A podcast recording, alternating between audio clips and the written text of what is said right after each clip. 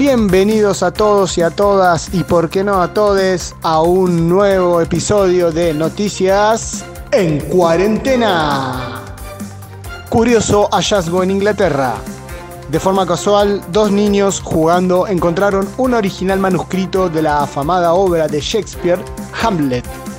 Los análisis realizados por expertos arrojaron luz sobre la versión que comúnmente conocemos al establecer que la obra original muestra algunas diferencias importantes. La obra se habría llamado en realidad Omelette, trataría de un huevón con corona en Dinamarca y por ello la frase más conocida habría sido COVID or not COVID.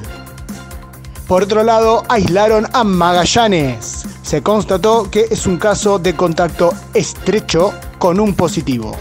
Investigadores analizan la vacuna contra el coronavirus, que en este caso, a diferencia de las otras que se inoculan de forma inyectable, esta sería como la Sabin, pero a diferencia de ella no sería solamente oral, sino también escrita.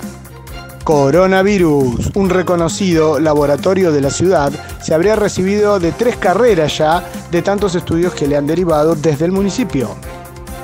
Sanitaristas de Mar del Plata denuncian el resultado neoliberal de las medidas de aislamiento. Dicen que así aplicadas no sirven para nada y dejan a muchísima gente en la calle.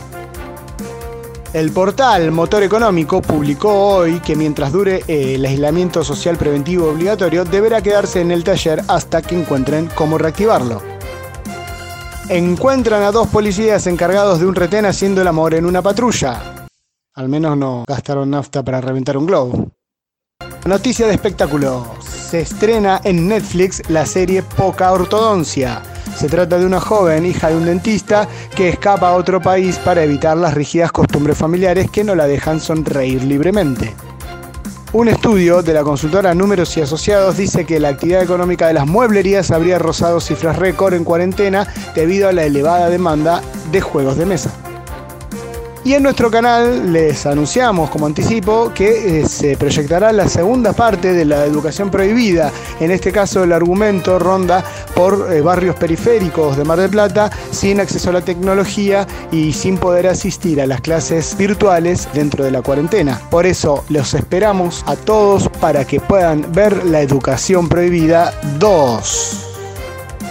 Y empiezan las vacaciones, señores. Aquí la agenda de actividades para las niñas y grandes.